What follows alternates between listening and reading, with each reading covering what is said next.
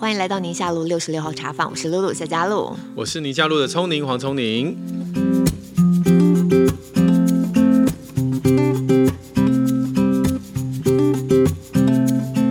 啊，我们今天要聊的这个新闻题目啊，我觉得已经有点船过水无痕了。不，不会啦，不会，船过水，对，船过水无痕。哎，欸、这个成语。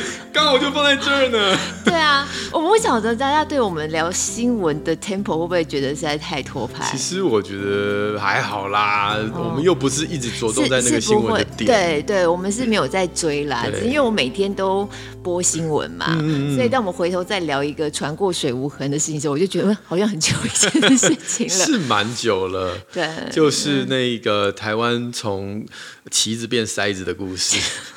那艘船到底跟台湾有什么关系？它不是什么日本的船东，什么巴拿马的国旗？就是 Evergreen 啊，它是它是日本的船东嘛，但是它是租长荣的船。只是这样吗？好像只有货柜是长荣的，船也是啊，所以它船上面写 Evergreen 啊。哦。然后那个叫长赐号。对，嗯。Anyway，我们今天就是要聊这个一艘船。塞住整条运河，带给我们的人生启发。人生启发，嗯，因为。我们在讨论这个题目的时候，我就发现说，跟我不久，应该到现在，我们最近都一直在从事的爬山的这个活动，哇，哦，好像有一些可以相互呼应的部分。你把人家山道堵住哦，也好像的登山客前面是谁？也有这个可能，因为我们这几次都有带着我们那个最小的嘛，四岁多的那个，他当然脚程是比较慢，所以我们常常就被人家超车，我都要拉他在旁边说：“等一下，等一下，我们让人家先过，因为真的塞在后面。”觉得好像很多人压力有点大，对啊，所以我就发现说有一点点可以互相呼应的地方，我就想说借着今天节目也跟大家做点分享好了。嗯，好，这个船过水无痕的这个新闻哦，其实呢是在三月份的时候，对，因为长荣海运的这个最大型的那种货柜轮长赐号，它在三月二十三号的时候，一阵强风吹来，嗯。结果就把这么大的船呢，就打横了。那个画面，我想大家都印象很深刻。埃及的苏伊士运河，结果总共花了六天一百五十一个小时，嗯、出动了很多台。新闻是写说五台的怪兽一直挖。嗯、那挖的同时呢，还有旁边有很多的拖船，硬要把它拖，希望能够让它恢复到正常的航道。对。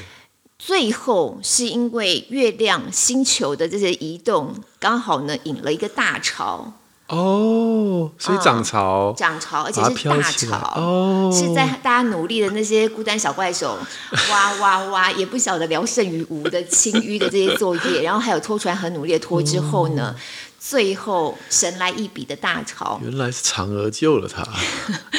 结果就是在二十九号，我刚刚讲的是三月二十三号嘛，搁浅，然后二十九号脱困。嗯，哦，我记得那时候播新闻啊，就对于经济损失的这个数字，觉得说哇，真的天文数字，因为它是每个小时每个小时去计算。哦哦哦哦，那是全世界的这个航运都受到了阻碍嘛，所以每个小时全球的经济损失就到四亿美金哎，每个小时哦。嗯我就想到那个画面，就是时间哒哒哒哒哒，然后就啪啪啪，然后这样子就都没了。这样子，四亿美金一个小时等于台币一百一十二亿，一分钟新台币就一点八亿。我在想，当初刚开始塞车的时候，有没有人 塞船？你知道，我们在路上塞车，总是会有那个非常聪明的人，动作先机，动作先机就先。绕道，那真的要绕很远。我在想说，有没有人在第一时间就绕好望角？这样六天过得去吗？可能差不多刚刚好，刚刚好。就是他们挖六天，然后他刚好六天 多那时。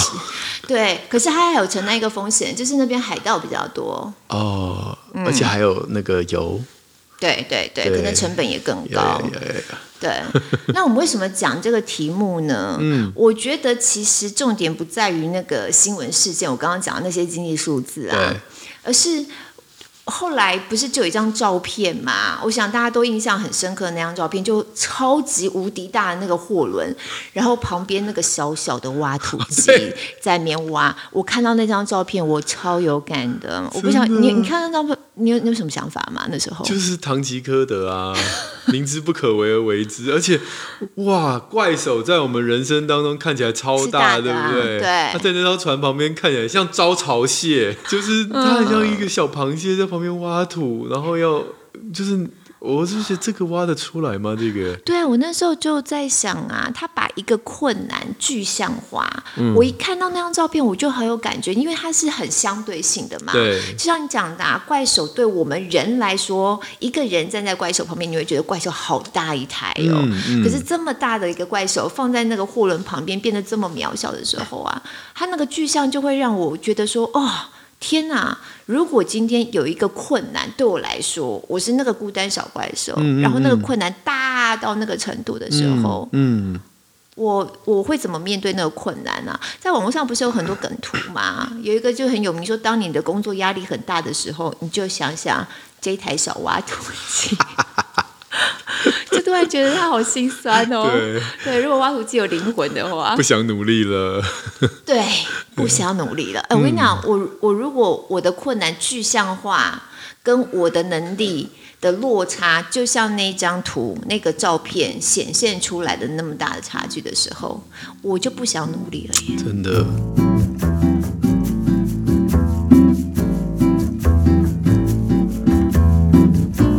你你去爬山的时候不会有这种感觉吗？爬山的时候，所以我就回头，我刚刚不是在讲，就说那个跟爬山的一些连接嘛，所以我就再去想说，其实爬山我们也是给孩子挑战。刚开始我们带孩子就是爬那个合欢山嘛，嗯、我们今年想要、嗯、不是说想要挑战百越嘛，对对。然后我们是好几个家庭一起，所以有好多的孩子，我们这个亲子团总共四十多个人，嗯、大人小孩，你就在爬合欢山的一个路程当中，我们第一天爬的，其实我觉得对孩子来说有点难度，是合欢北峰。嗯因为即使都叫合欢山呐、啊，不同的路线难度落差是还蛮大的。嗯，合欢北峰我觉得不不大容易爬，对孩子来说，那你就在这沿路上面，你就看到孩子们的各种不同的崩溃，不同 对不同崩溃，然后你就一边走一边看到，整个你走个几公尺就会看到一个孩子在地上滚啊，然后你再走几公尺就看到另外孩子坐在地上哀叹啊什么之类的，然后比较 drama 一点的，他就真的在地上，他就跟跟他妈在那边。哭喊！哎，你们但是你们爬到一半就已经可以看到你们要去的登顶的地方，没有没有没有。所以你甚至比那个怪手还还还惨，因为你根本不知道你要爬到民国几年，对不对？哎，可你可以抓对小孩来讲呢？对小孩来讲，我觉得小孩他可能会有这种感觉，嗯，可是大人知道，因为他其实你知道他的距离嘛，只是说原来在高海拔，你的、哦、体力对。你的体能状况，嗯、还有再加上非常早起来，我们那天三点多就起来了。嗯嗯嗯、你的睡眠可能也休息不够啊。然后那个所谓的距离，像我们有在运动、跑步、骑车啊，我的距离感放在那边完全就不适用，因为垂直距离 跟平面是不一样的。而且在高海拔的环境里头，三千多的这个高山，它其实它的它的路况是有很多奇岩怪石。对，因为在那边树没有办法生长嘛，然后草都是你知道，都是高山那种草，就是被风啊吹的，山风吹的这样，然后它的石头长得都很怪，嗯嗯嗯，那就不好走，嗯，所以那个距离的。估算呐、啊，其实跟我原来的理解就有很大的落差。嗯嗯嗯、那老实说，才两公里多而已啊！你两公里多，你就觉得这个还好吧？啊、来回也才四公里。平常跑那个山铁都是两位数起跳的。对啊，就觉得这应该没有什么吧？结果没想到走起来就觉得天啊，怎么会这么辛苦？那更何况对孩子来说，所以我刚刚不是讲有一个很很 drama 的孩子吗？他就真的是在地上这样，真的在滚哦，然后把包包摔呀、啊，然后摔他的登山杖啊，情绪已经到了一个我宁可死了算了，你干嘛带我来这里？这样子，然后妈妈也不知道该怎么办。那、欸、你怎么安慰他、啊？你安慰那个小孩吗？对啊，我没有安慰他，我也没有凶他，我根本没跟他讲话，我就走过去了。然后他妈妈大概比他前面大概五步的距离，然后我就去跟他妈说：“我们走，不要理他。”你跟人家妈妈说我们走？对，我跟他妈说我们走，我们不要理他，他会跟上。嗯，嗯对，你们有个殿后的啦，我知道。对对对，对那你就坐在旁边嘛。反正你不走，你就坐着嘛。嗯，对啊，你也去不了哪呀。呀，对啊。然后我就我就跟他妈这样讲啊，我说我们走，我们不要理他。对，我说他就会跟上。嗯。结果果不其然，他后来就跟上了。然后他妈妈其实也很辛苦，因为他妈不是那种运动型的女生嘛，所以为了这一次要去爬大山，也先前做了一些体能上的训练。那爬起来还是蛮累的。嗯。后来他妈就是一路就跟着我们慢慢慢慢就前进，然后攻顶到了合欢北峰那边。结果可能过了大概五分钟十分钟，哎，他儿子出现了，就真的就后来就跟上了。嗯，就一到顶，这白宇真的蛮有趣的，就抱他妈嚎啕大哭。嗯，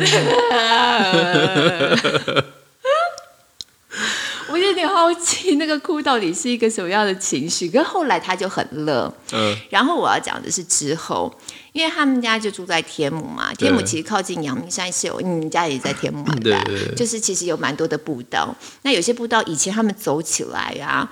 儿子也是，就是百般的，就是对百般不愿意这样子，然后一路都是嘴巴都没停过的，一直在面 臭骂这样碎念这样，他也听了觉得很烦。但是自从那一次爬完大山之后回来啊。哎，真的就是扩张他的境界了。他在走他原来在那边干干叫的路之后，就觉得哎，啊，不一样了，哦、健步如飞。我都已经爬过合欢山了，这个水管路没什么了不起。对对对，然后就觉得哇，他就也看到孩子被某种程度被提升了，好像他的 range 就变得比较大，能够接受这样挑战，嗯、在。那个连假的时候，儿童清明连假的时候，我们这几个家庭，其中有有三个家庭啊，我们就又再去走了另外一个，另外一个在那个北横那边，嗯、叫塔曼山，嗯嗯嗯、它是呃三角点是新北的最高峰，嗯。最高点，不过它海拔没有那么高。可是那个山路其实算是有点挑战，对孩子来说。哎，你就发现那几个当初去走合欢山的孩子们，走起来都一路就是嘻嘻哈哈的，很像在郊游一样，很开心。而且呢，还蛮有趣的。这些孩子呢，他们就彼此就。有有一点小心机，他们就说：“哎，我们等一下，如果旁边有别的人呐、啊，别的大人经过我们的时候，我们就假装故意聊天呐、啊，就说：哎，我们上次去那个爬百岳，好像也还没什么嘛，就是跟就是叫故意讲给人家听，他们有爬过百岳，你知道吗？小孩真是虚荣。可是你在这过程当中，他们好像。”呃，对他们来说打了一个怪，嗯嗯嗯，破了这个关，对，哎，回头之后扩张他们的境界，对，然后某种程度也垫高了他们的一些成就感，对，对，这是那时候我在看，就是哎，如果我们面对挑战是一个什么样的心情跟反应，跟我们带孩子要怎么样去面对的一个过程。说、嗯、你看哦，你对孩子面对这个呃很大的困境，你在旁边，你的方法。你你好像你的鼓励是有一个限度的，哎，加油加油加到最后就说，反正就是你已经头已经洗一半，你在半山腰，你你只得跟上，你只得跟上，要不然你就坐在旁边等等我们下来。哦，这是你的方法。嗯嗯嗯嗯，我觉得我们家不会，嗯，我们家应该是会就是好说歹说，要不然可能不会不会一直一直苦劝，可能比如说坐在旁边等的话，我可能就会。跟他旁边等，然后我们可能就不讲话，oh. 然后我就说，你准备好，你再告诉我。那我会分析说，你现在下去一样的时间，嗯，那你现在如果体力已经比较恢复，你在往上，其实就只差一点点努力。那我可能会算给他听说，你看你已经爬上来几公几公里了，对，那前面这个其实是你刚才上来的累度的只剩下一半，嗯，那你是要用一半的力气上去，然后。跟大家一起享受，还是你就在这边就站？我就可能会讲一些这种大道理、小道理，然后就尊重他的意愿，这样。但你还是很理性嘛，对不对？他们不是会那种你知道在地上滚的那类型。对他不是，对啊，我跟你讲，我不是只有对别人家孩子这样哦。我知道，因为有一次 我们出去玩啊，嗯、我们每次出去玩在定点附近，我们就很想要找一个步道去走这样子。嗯、然后我们家小孩呢，嗯、有的时候心情好就跟我们走嘛，心情不好的时候就一脸很臭这样子。有一次我们就是在台中古关那边，那那附近就有步道，我们就想说去走一下。刚开始就都是阶梯往上。我们家的某个孩子啊，嗯嗯嗯、就很欢哦，就硬不肯哦，嗯、然后在那边死赖活赖的。嗯、那因为我们那时候油性正高，还想说好，那我想办法骗你一点，骗你一点，就一直哎，马上就到啦，我们等下就到啦。实际上我更不晓得在哪里，好不好？我更不知道终点在哪里，我嘛第一次走。但是但是后来发现骗不过，他就说你每次都说你马上就到，你都说再十分钟，现在已经过多久了还没有到，怎么就开始欢哦？后来我就说，那好，你就坐在边等，我原路上原路下。好，嗯，你要你就走，你不要你就在这里休息。嗯嗯嗯，对，我也没有再跟他劝说什么，我也不想要那个，嗯，花时间这样，因为我很想要走这样。嗯、然后他就说好。那我坐在那边等，嗯嗯嗯，好，我说那你慢慢等啊，嗯嗯，然后我们就我们就走了，才回来，那可能要报警，对，我们就真的就自己走了。等到我们到顶了之后，没多久就看他就上来了，嗯，对啊，哦，所以这是你的方法，就是当你碰你的孩子碰到困难的时候，你会不断一开始先努力的鼓励他，但最后会让他完成最后一里路。这是你的做法。我其实每次在这个过程当中，我都是想要给自己一个赌一把的那种感觉，嗯嗯嗯、就是我也想赌看看他最后会怎么样。我也很好奇。不过当然前提就是我知道我把他留在那里，他是安全的。对对。那万一他真的没有跟上，那也就算了。然后你下山的时候就说走吧，这样。你会再训他一顿吗？我就说哦，你没来，好可惜哟。我们刚在上面站站站站站哦，真的，好烦哦！我绝对不会跟你去爬山了。我感觉我会把你，你把我晾在什么白云山庄，然后回来再给你大肆炫耀一番。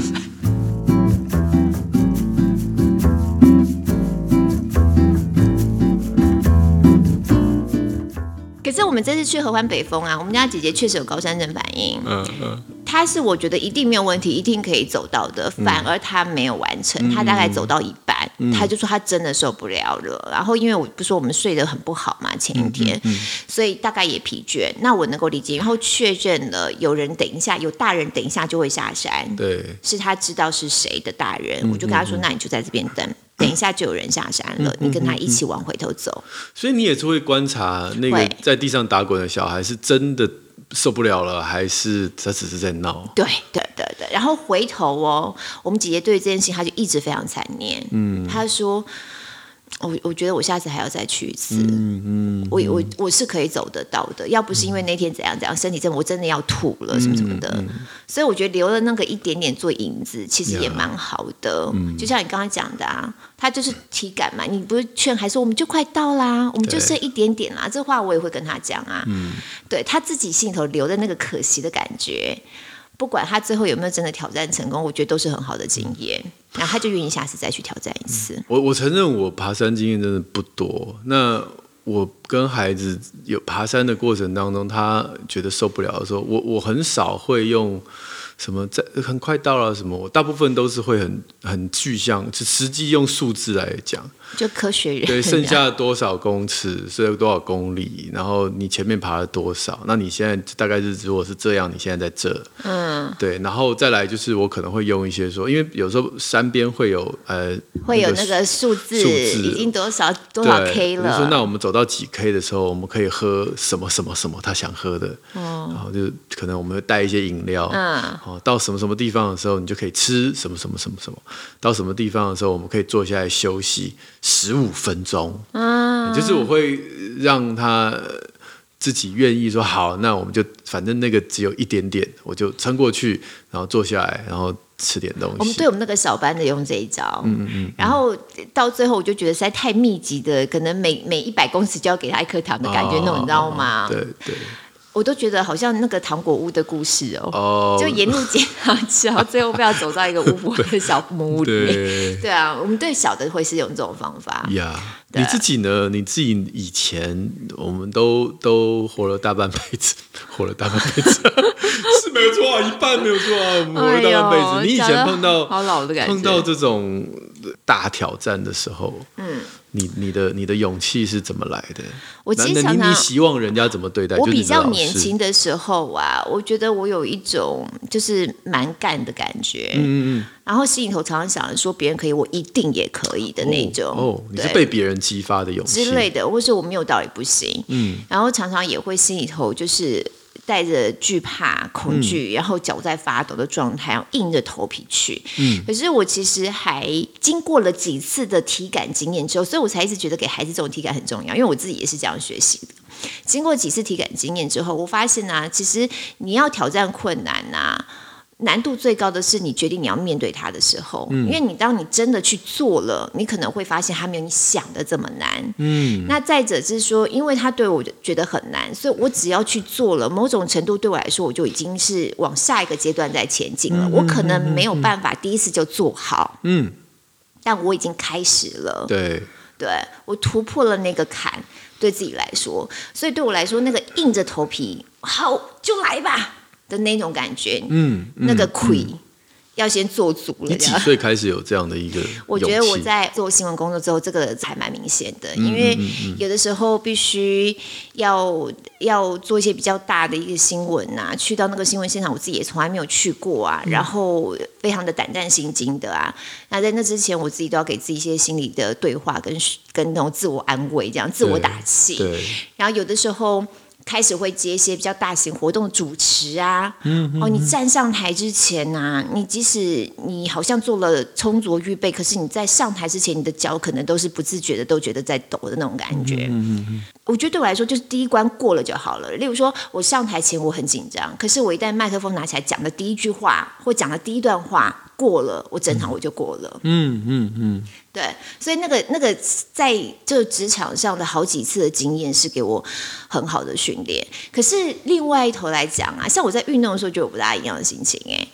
那种运动挑战很高的，对我来说很难的，例如说什么二二六啊，或是像去年有一个铁人界很有名的。F 叉 T 就极限铁人的那种，我就会是放弃，就是这件事情跟我完全就是无关，我根本不会想要挑战它。我跟我老公去骑脚踏车啊，然后骑公路车在山路的时候，如果说我稍微看得到他呀，我就会想办法跟上；如果经过了几个弯我看不到他，我根本一点跟的意愿都没有，我就 let it go 这样子，我就自己看看风景啊，吹吹风啊这样，然后用自己非常悠哉的 tempo 骑。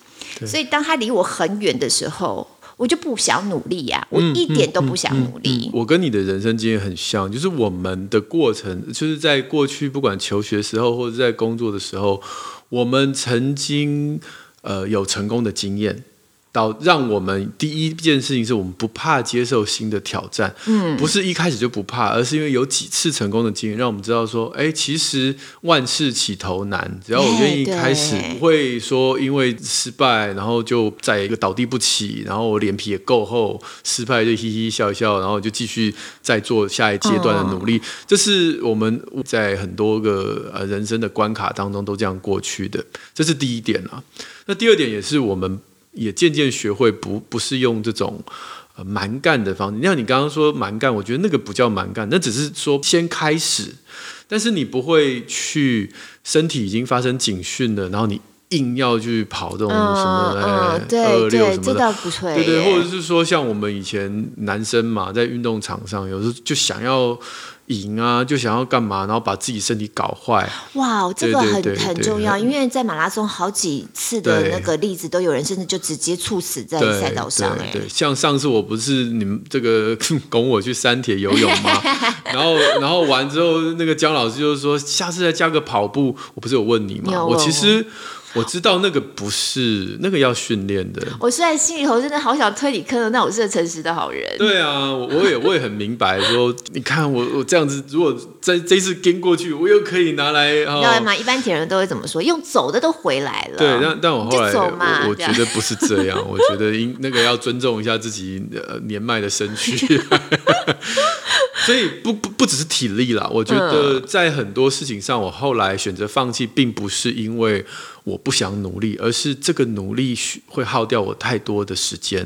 那我觉得我人生有其他更重要的事情，这个先搁着。但如果说今天这件事情，呃，已经是我的首要目标，那我花再多时间努力，我都不会特别的害怕或担心。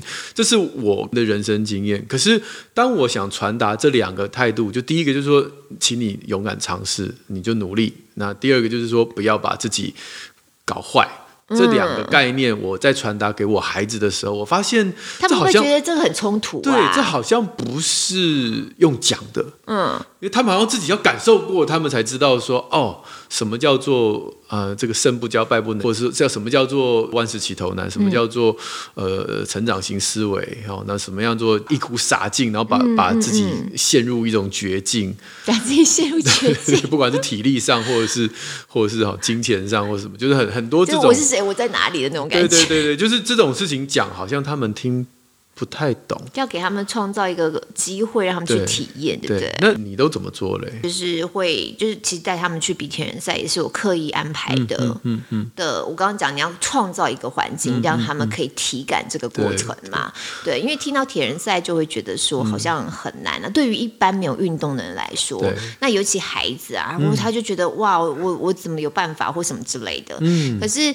因为你有评估过嘛？你知道他每一个赛赛程的那个距离大概是多少？嗯嗯，嗯孩子能不能够训练？然后能够训练有多少时间？能够训练到什么样的状况？嗯，有没有危险性？那我们当然自己会有一个底。对，然后你我就会去推孩子一把。他们确实这个部分也是被我逼着的，嗯、但我逼着的让他们有第一次的体验啊。我就说没有办法，你就是我们家小孩，我们家小孩就是每个人都要比过铁人这样子，你就是要比过。我没有要你要很很厉害，我没有要你要拿到什么第几名，可是我希望你比过。对，重点就在于那个经验的累积。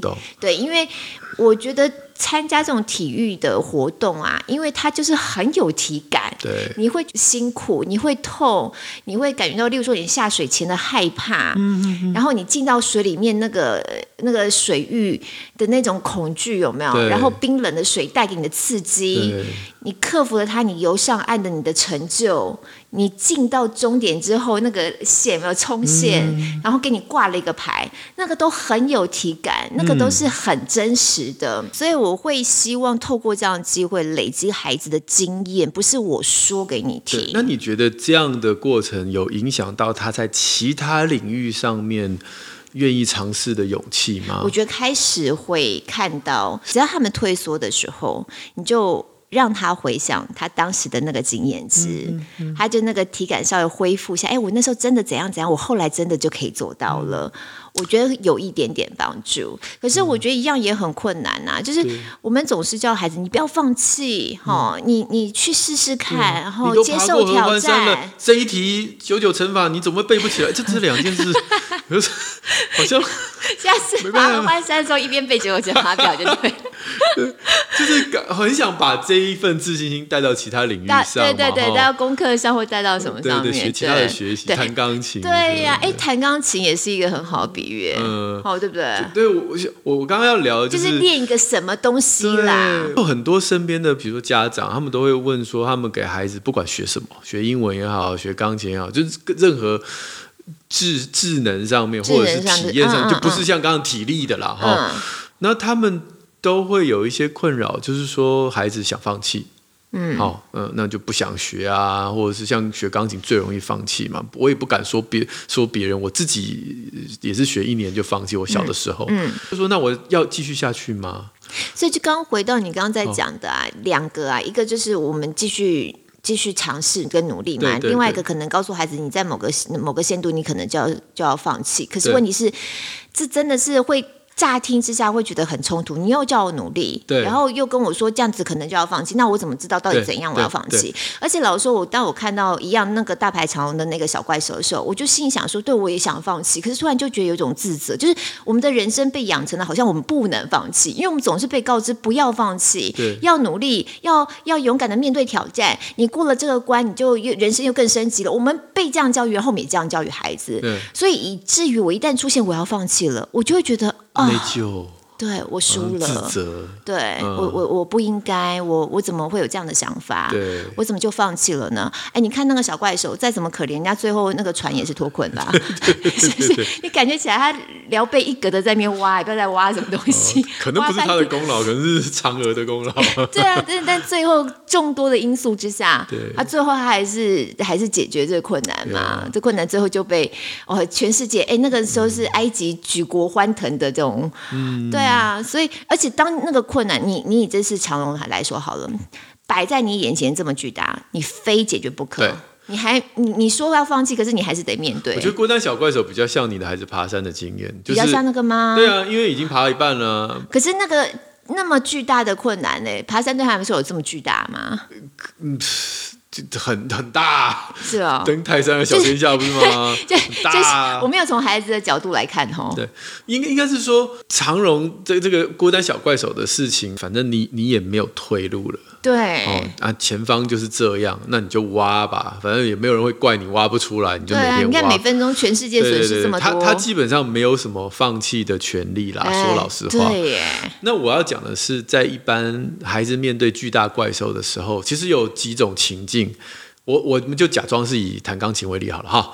假设你的孩子跟你该该叫，那你第一种方法就是。硬给他逼上去嘛，古时候爸妈都这样嘛，棍子就拿出来嘛，然后就打嘛。好，这是第一种，就是我让你头过身就过，你以后就会感谢我。都都会骂我，都说我这样嘛。啊、他就说他我他只要屁股一离开那个钢琴啊，然后到六岁去晾衣服干嘛的，他就会立刻没有听到钢琴的声音，就弹的是我啊，所以他就觉得盯我盯的，真的紧迫盯人呢。他也跟你讲头过身就过，你头那么小。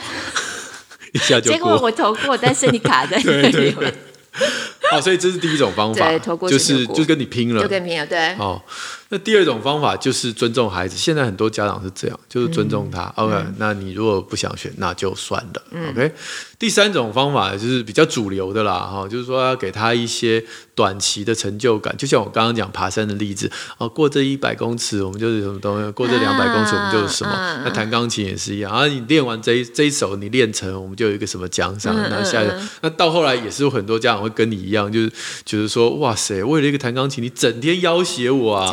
哦，要这个要那个要这个要那个的哈、啊，老娘给你弹钢琴已经花不少钱了，你知道吗？对对对，那真正有那种内在自我动机，说妈妈，我想弹钢琴，我会努力练的，然后每天时间到就换我练习了，这这种小孩，说啊，真的是叫做可遇而不可求啊！这我我想。还有没有第五种？通常都是这四种嘛。你刚刚讲的第四种孩子嘛，他如果真是这个状态，其实我是很轻松的，而且我看到他进步，然后他是很快乐的。对。可是你讲的也没错啊，可遇不可求啊，因为大多数的家庭头都在那边跟他拔河啊。对啊，对啊，对啊。这几种状态到底哪一种是对的？我当然没有什么标准答案了。然后有些家庭就觉得说放弃就放弃，没什么关系嘛，哈。对。那有些家庭就就是硬逼嘛。那有家长会直接要求老师要给他孩子弹高一个等级的乐曲，就比他的能力还要再难一些。对对，对，对，对，对，那就有点像越级打怪的概念，啊、就你感觉他那个小手，那个手指头肥肥胖胖，然后都还、嗯、还要弹那种。横跨八个八音、哦、九个音程，他们是不是觉得我、嗯、我看的是很辛苦啦？然后状况家长自己的要求，然后孩子练的是哦，他如果没有弹好，那个妈妈会直接把他抓到后台去骂的。嗯、哇！很多人都问我们家有没有练钢琴，我说有。嗯、那我们小孩小的时候有没有因为练钢琴而跟妈妈有很大冲突？绝对有。嗯，而且那个冲突其实并不小。No. 然后我那时候有点问我老婆说：“你为什么要坚持这件事？啊、而且你自己告诉我，你小的时候练钢琴跟妈妈起很大的冲突。如果能够不要练钢琴，换个妈妈也没关系。就是就是意思就是说，就是如果整天要一直盯我练钢琴的话，换个妈妈也没关系，那种意思啦。哎呀，那是你童言童语啦。啊、对对，但你就知道他有多恨练钢琴这件事情。我说你都跟我讲过类似的故事，那为什么？”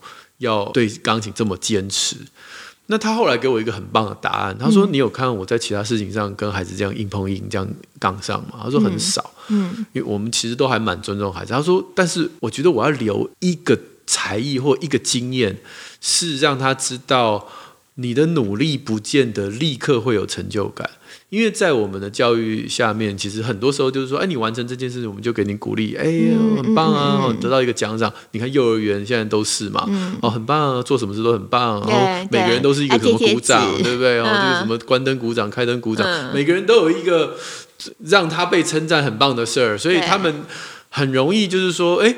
这个是好事情，奠定自己的自信心，就是哎，我只要努力，小小的努力，我就可以得到成就感。但是只有练钢琴这件事情，要练很长一段时间，一首曲子才，可以 OK，而且那首曲子基本上也不会太好听，嗯、因为你的技巧就只能练出那样的曲子。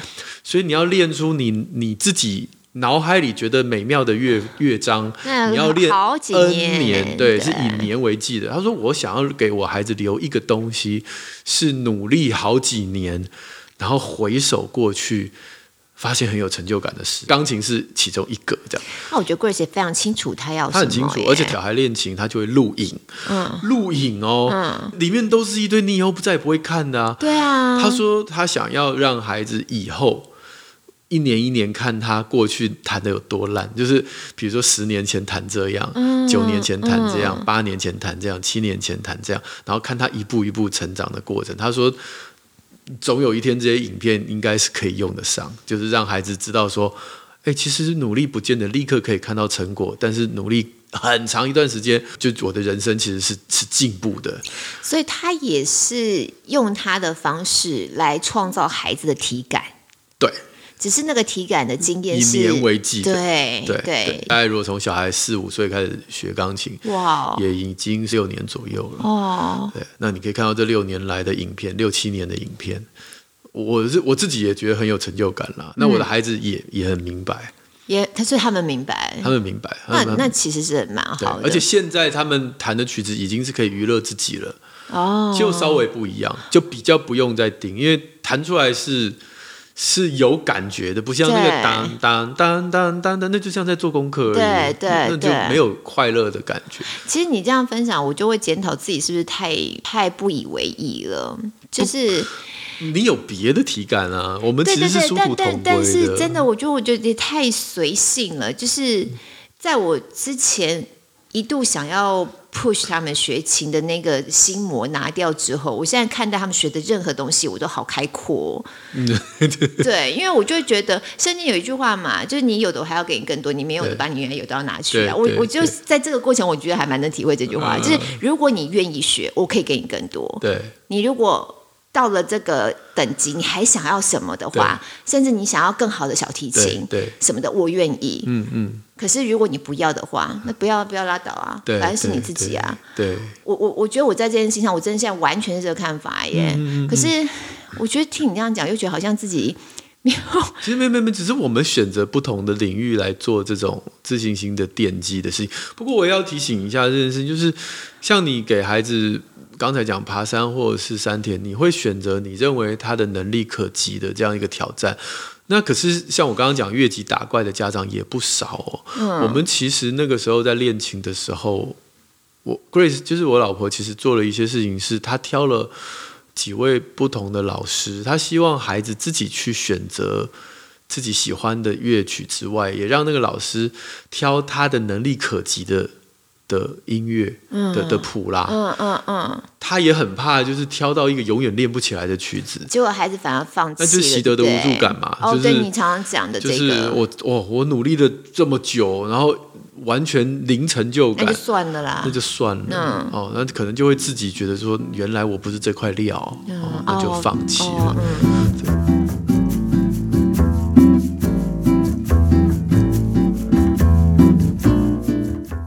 今天推荐那本书跟我们今天的小怪手其实是很符合的，它叫做以小胜大。嗯，哦，这本书叫《弱者如何找到优势，反败为胜》哈。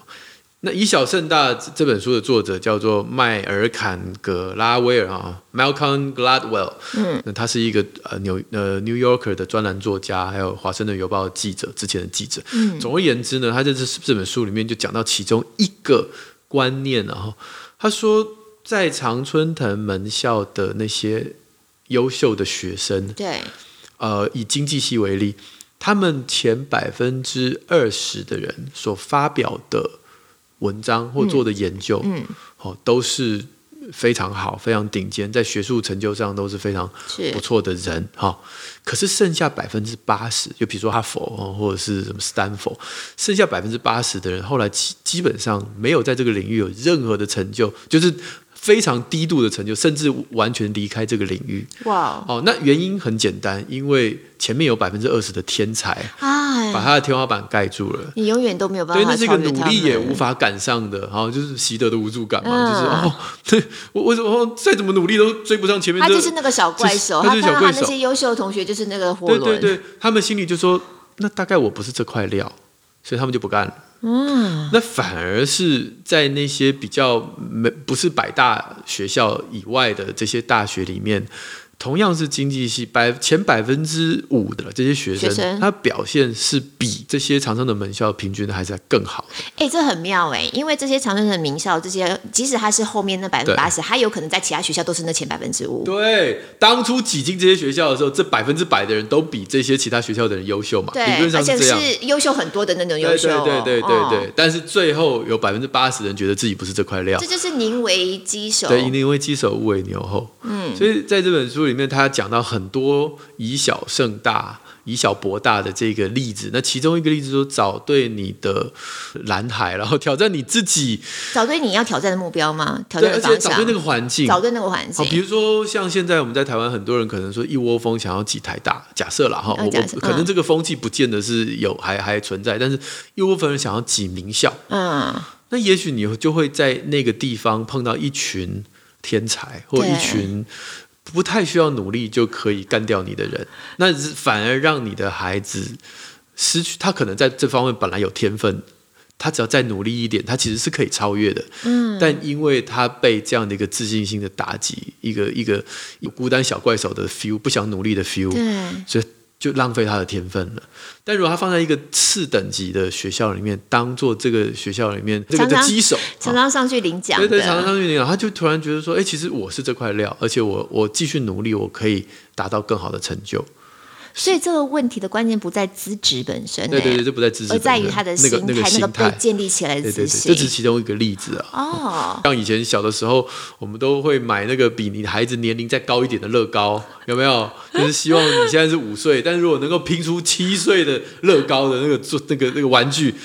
我的孩子就是怎样的，就是有这种有时候家长很想要去自己的一点虚荣、啊，对对对对对对、哦。但其实也许比较好的做法是帮你孩子挑选等级低一点点的挑战。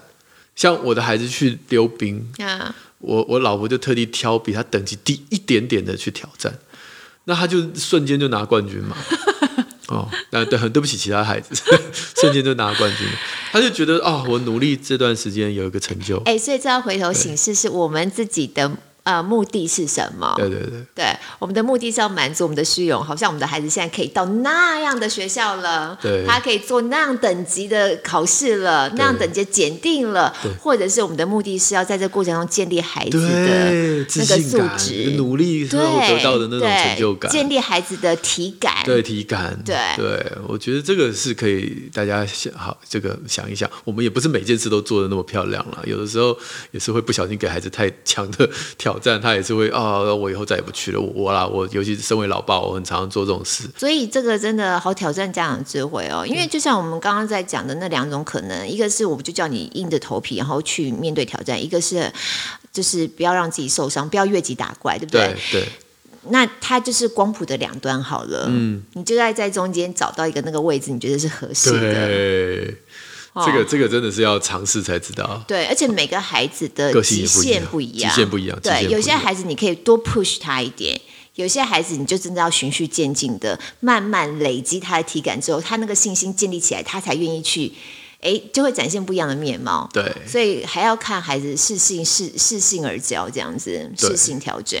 嗯，很好。哎，所以你刚才讲的那本书就是你今天要推荐的，对不对？对对对对对，他他叫他这个这本书的英文叫 David and Goliath，所以他其实是用大卫跟歌利亚的故事做开头，哦，好有名的圣经故事。对对，那。歌利亚是大巨人嘛，然后大卫是一个小小，小牧童，小小放羊的孩子。对对 对、嗯，那他在第一章里面就讲用这个例子来讲说，你看他怎么样以小博大，其实他是再大的巨人都会有他的弱点，欸、所以你就是如果你要以小博大，你要先知道对方的弱点在哪里，然后那个故事在圣经很有名了。如果有些听友不知道的话，大家简单讲，这个放羊的小孩他就个头很小嘛，歌利亚就是个大巨人嘛，他们俩要对战嘛，结果呢，放羊小孩他是。用一个石头，就是有点像弹弓那种去弹他，对，结果一颗石头就把对方击倒了。对对对。那这个故事其实中间有一一小段是我常常演讲会拿出来讲的。大卫这个小男孩当初去战场上是为了送便当给哥哥，对哦，最早的时候他的哥哥才是真的军人，嗯、他只是送便当的小弟。对。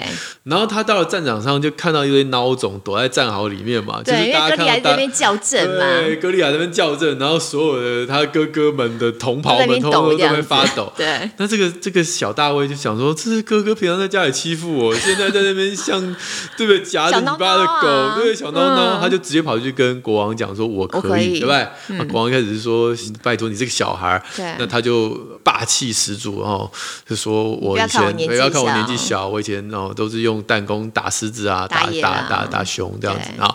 那这一段来了，就是那个国王很感动嘛，嗯、那个国王就把身上的盔甲。拆下来给他嘛，然后穿上最棒的黄金盔甲，还把他的武器给他嘛。嗯、然后大卫穿上去，不是他连走都走不了，对，太重了，太重了。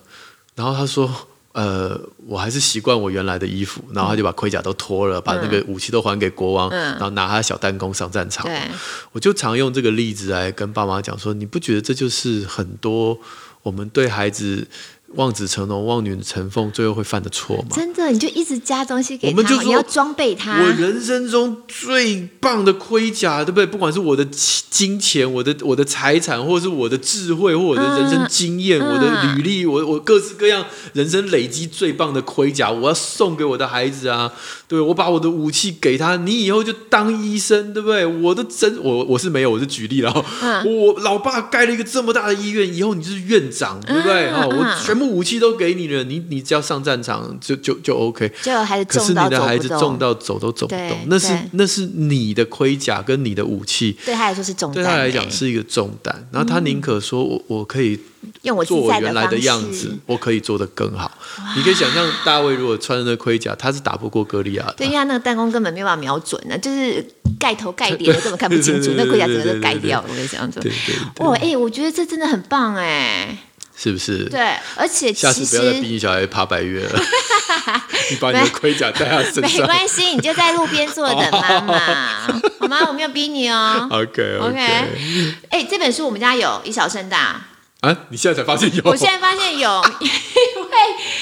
因为我有看过，我老公看过哦。因为我点开那个链接，有看到他那个书封。对对，对，我回家要看一下。他他他这本书很分散啦，它里面就是有各种以小胜大的的故事跟经验，其中有一部分就是那个像刚刚讲有益的环境嘛，嗯嗯，有益的环境可能是以这个宁为鸡首的环境，也有可能是你刚刚讲一个逼逼着你没有退路的环境，那也是一个有益的困境。嗯嗯，嗯，对，那也是以小胜大的一个。一个动力来源。不过你刚刚在讲这个，我就其实真的觉得每个孩子因为真的个性不一样嘛，然后每个家长也有自己的期待不一样嘛，所以在这个过程当中啊，你就是一定要一直调整啦。嗯，他没有说，而且孩子一直在长啊，他不同阶段他的不同能力。对，所以我们如果想要训练孩子面对挑战，还有那个素质，可以不怕苦不怕难的话，明明妈妈自己本身不想努力，还有小孩不怕苦不怕难，怎么回事？网络上有个那个迷因图啊。嗯，就是把那个小孩跟爸爸哦，在脸书看人家分享，就如果今天爸爸变小孩，小孩变爸爸的时候，爸爸一回家，小孩就说：“爸，你回来了。” 对，老板今天开会，你有专心听吗？对，你今年有没有业绩有没有达标？对，绩效表来看一下吧。对，你这么不努力，你叫我这个在我跟我同学相处的时候，怎么怎么投胎得起来呢？那你今天什么什么事都做完了吗？然后爸爸说我都做完了，然后手机给我，然后把一本书给他说，那你现在趁这个时候好好的念一本，念一下什么什么这个这本书哦。对啊，你那个商务英文那个课报了没？你怎么念？我我同学的爸爸都有报这一堂哎，他现在已经要去念 MBA 了。好好笑啊！我想很多爸妈都看到那个图，就说我再也不敢念我小孩了。没有看完之后还是继续念啊？没有了。我我觉得这件事其实的确，虽然那个漫画是画的有点 over，但其实是真的啊。是真的，对孩子来说，他的感受就是这样。对啊，如果今天爸爸爸妈妈每天回家都在就是追剧，然后都在打电动，然后叫小孩努力，啊、没有小孩。现在我们每天小孩回家就问他说：“你上课有没有专心听啊？”对，就是被爸爸被问你开会有没有专心听老板讲话 一样的啊。考卷拿来看，考卷拿来看一下，考几分呢？对，那爸不是问说，呃，那小布问爸说，你现在绩效的考核怎么样啊？对，好烦哦。好了，那我这边呢，因为我在最近都在爬山嘛，对，所以我就对爬山系列主题，我是最近超级有感的。哦，你要推荐我们爬山的书？我我最近有看一个纪录片，我觉得还蛮想推荐大家。其实我今天分享爬山的一些体验啊，只是我众多体验的一个部分，就看到孩子的反应。可是我真的觉得，尤其爬大山，我们从合欢山下来的时候，下下来回到台北的时候，我那个落差哦，不是从高海拔回到平地而已，你可是气压的变化嘛，你突然就觉得有一种呼吸里面都有一种沉重感。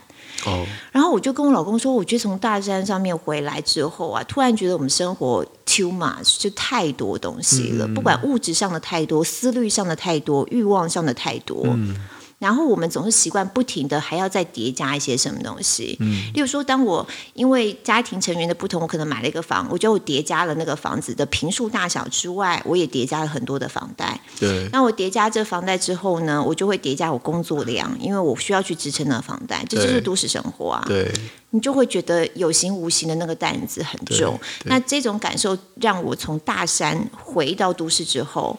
那个感受特别强烈，突然觉得你当你在大自然里头，嗯、你好像真的不需要这么多哎。嗯，对，所以我我这次这是我第一次爬百岳的经验，就是我是个小菜鸡这样。嗯嗯嗯。可是我稍微能够懂一点点，为什么有些人这么爱爬山？嗯嗯嗯。为什么有些人就是很喜欢待在山里，然后过着很很简单，或甚至、嗯。嗯，有些都市人看会觉得好苦的生活，嗯嗯嗯、好不方便的生活。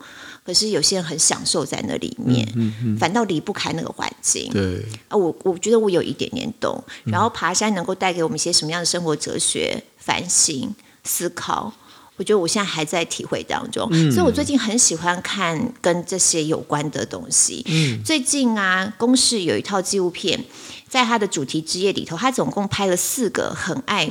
爬山，然后也是登山界非常有名的人的故事。嗯，所以他的那个题目就叫做群呃群山之岛与不去会死的他们。啊，他拍这个四个人就是四集，嗯、他从二月底开始上架，到最近最后一集才上完。嗯哼，那大家是可以在那个公式的 OTT 影音平台上头就可以看得到，我觉得还蛮推荐的耶。嗯，我觉得我要好好珍惜你还在都市的这几年。感觉我五十岁以后我就找不到你了，就是露露哎，手机都不接，然后待在山上待三三个月之类的。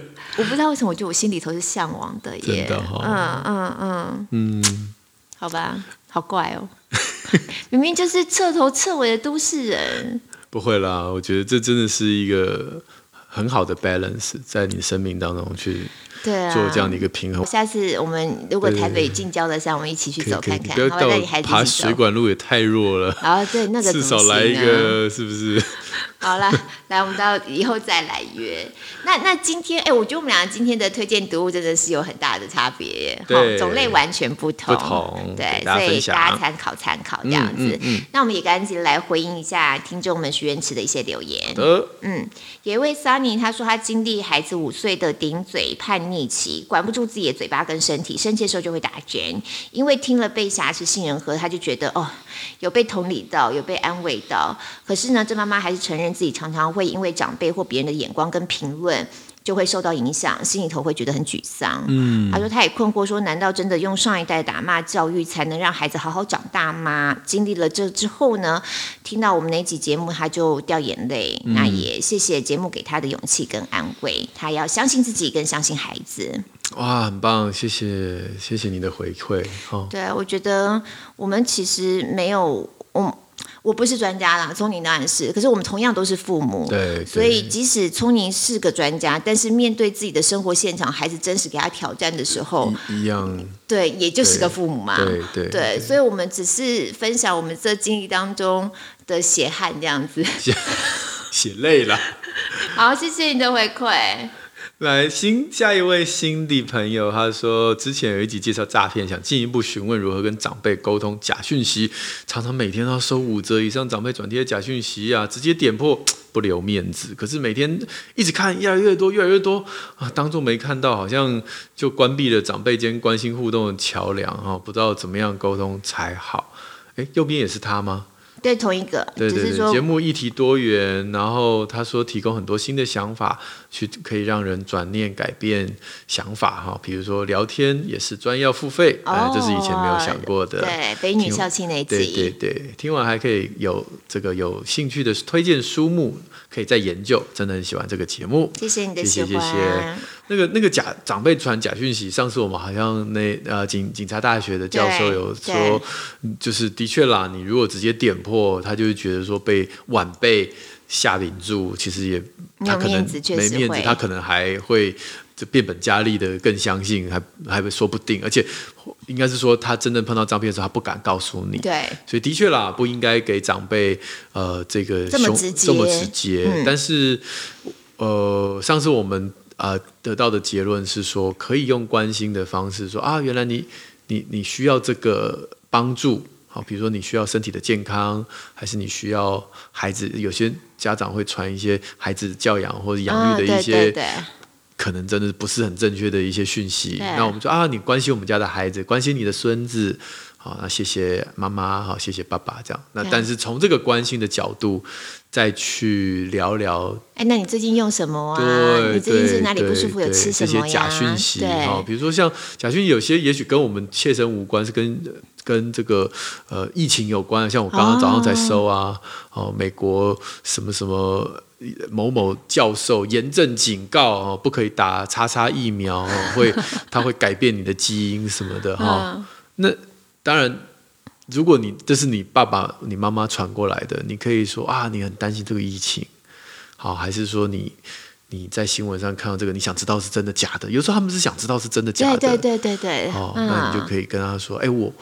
我也不晓得，你先先降低自己。我也不晓得。啊、后来我问了谁谁谁，你就要问，问了黄聪宁，问了黄聪宁，问了那种那种头衔很大的人。然后我我问了某某教授，某某个博士，嗯、哦，他说其实这个讯息是假的，这样。哦，可能可能比较有效。哎，真的，哦、因为老人家最常收到就是你刚刚讲这种医学相关的，啊、我们都可以用黄医师的名字，好吗？我之前气到。做错误示范，我之前气到就是把我跟我爸妈的群主加入那个美玉仪，嗯，美你知道美玉仪吗？就是一开始有一个 AI 的一个账号，就专门破解这种假假讯息，所以如果你在这个群组里面偷这种东西，美美玉姨就会跳出来，哦，这是假的哦，这样哈啊，怎样怎样怎样怎样，然后我后来我妈妈就把美玉姨剔除。他说：“总觉得有人在偷听我们讲话，怪怪。”我说：“那背后没有人，他就是个 AI。”我不喜欢，不喜欢，不喜欢，把他踢走。好笑哦！有一位贡丸，他说有的时候觉得呢，进入老公的原生家庭比养小孩更难啊！真的，真的。因为我们好像没有曾经完整的讲过这种跟婆家呀或跟娘家之间的相处哈。你老公不准，你老公说不要再聊他。哎、欸，我觉得我们自己要聊这个题目，我们自己也要先想清楚。哎，等下回去被爸妈骂，没错，把这个讲出来，只好说我的朋友。然后他说听到红豆汤卖掉家庭位置的故事，就是我们在《鲑鱼之乱》讲的。嗯、对，他说让他自己想到很抗拒叫老公的妈妈妈这件事情。哦，我好懂哦。嗯，虽然可以当做称谓含糊的，就是稀里咕稀里呼噜叫过去就好。啊，以前去日本打工换宿的时候，也是叫换宿家庭的主人叫お母さん。嗯，但是呢，对这个称呼呢，叫妈这样子，他就觉得特别抗拒。嗯，因为对我来说，我妈才是我妈呀。嗯，哦。 那如果我叫别人妈，好像卖掉了什么一样，嗯、所以对他来说很难调试这样的心情。啊，好妙！你有、哦、你有这种困困扰过吗？我已经结婚快二十年了，现在是不会。可是我跟我老公，我们常常就我妈怎样，那你妈怎样？对啊，我们今天要去你妈家吃饭吗？这个 OK 啊。可是这见到面的时候，不会就不会了，已经没有跟已经没有了。可刚开始确实是会一段那个需要适应一下啦。对对，对，好，但是我能够理解。我觉得做媳妇的时候都会有那个过程。我其实我我觉得我也会，你也会啊、哦，嗯，到现在，像我觉得我就是跟这位贡丸一样，我觉得“妈”这个字好像在我心中已经赋予了一个一个意义，就是那个人，嗯，就只有他是我妈。对对对对，就比如说我今天随便叫一个人叫夏家路就不对，就是夏家路本就就是我认识的另外一个人，嗯嗯，对，并没有说我就不想叫你妈或者不是，就叫是没有问题的，但是要很刻意的。所以到后来小孩出生，因为我们小孩很早就是结婚婚第一年就生小孩，嗯，所以我都叫我岳母姥姥。哦，就跟孩子一起叫，哎，这也是一个方法耶。然后我老我老婆也就顺势都叫我妈妈阿妈。哦，聪明。对，但我爸爸说不要叫我阿公，我好这样子很老。一个四十几岁的人叫我阿公，这样很老。对呀，而且你这样让我想到，我老公会跟小孩子 一起叫我妈。嗯，有的时候啊，嗯嗯嗯。例如说，我例如说在厨房忙东西，对，比如说我也会啊。例如说我在厨房忙一个什么东西的时候，我就说：“哎，爸爸，你刚刚你要不要帮他洗澡啊？爸爸，你要不要帮忙看一下功课啊？”他也会啊。哎，妈妈，你要不要？然后我就想觉得我不是你妈，这么在意这种事，很多家里都这样啊。对啊，对啊，对啊，对啊，对啊。可是因为他这样称呼你的时候，你就代表他要叫你做些什么事情吗？是哈。对，有时候直觉反应，我不是你妈。对哇，那他生命中妈可多了，他自己的妈，还有你的妈妈，还有你，还 有我，我但我不是他妈，好吗？好啦，然后最后一位杨坤你一直以来都默默一集一集听，跟着笑，然后在心中猛点头。国语之乱的价值观讨论和人生当中最重要的是什么？如果拉长时间轴，这节讨论真的很冲击。嗯，黄医师呢，总能够把我脑中前所未有的想法跟论述提出来，嗯、然后露露坦率的看法也很吸引我，谢谢你们。谢谢你的收听，谢谢。嗯，那我们在今天除了推荐我们的书之外哦，其实如果大家喜欢我们推荐的内容的话呢，亲子天下也帮我们准备了一个好书专卖店，也就是我们过去所推荐的所有，只要是亲子天下出版的话，或者是亲子天下出版的线上课程。就会全部帮大家整理在这个链接里面。嗯，我们一样把内容就贴在下面的说明，大家可以去看一下。好的，今天节目就我们时间也差不多了。对，记得如果你用 Apple 的 Podcast，就帮我们按个五星赞一下。哎，五星赞一下，我最近才知道，原来它可以重复按呢。对啊，就每一集都按也可以啊。对啊，我以为按过一次就不行了。他就是给你洗版，哎，没有啦，不晓得。所以，所以我现在是，所以我现在就每天都会去按一下。哦，真的吗？对。突然几次他会重复记吗？我不太确定这件事。好像可以哎。哦，但就是按爽的了。对，是大家手痒的时候就可以上去帮我们划一下。好，学院池持续开放当中，那我们下个礼拜空中再会喽，拜拜，拜拜。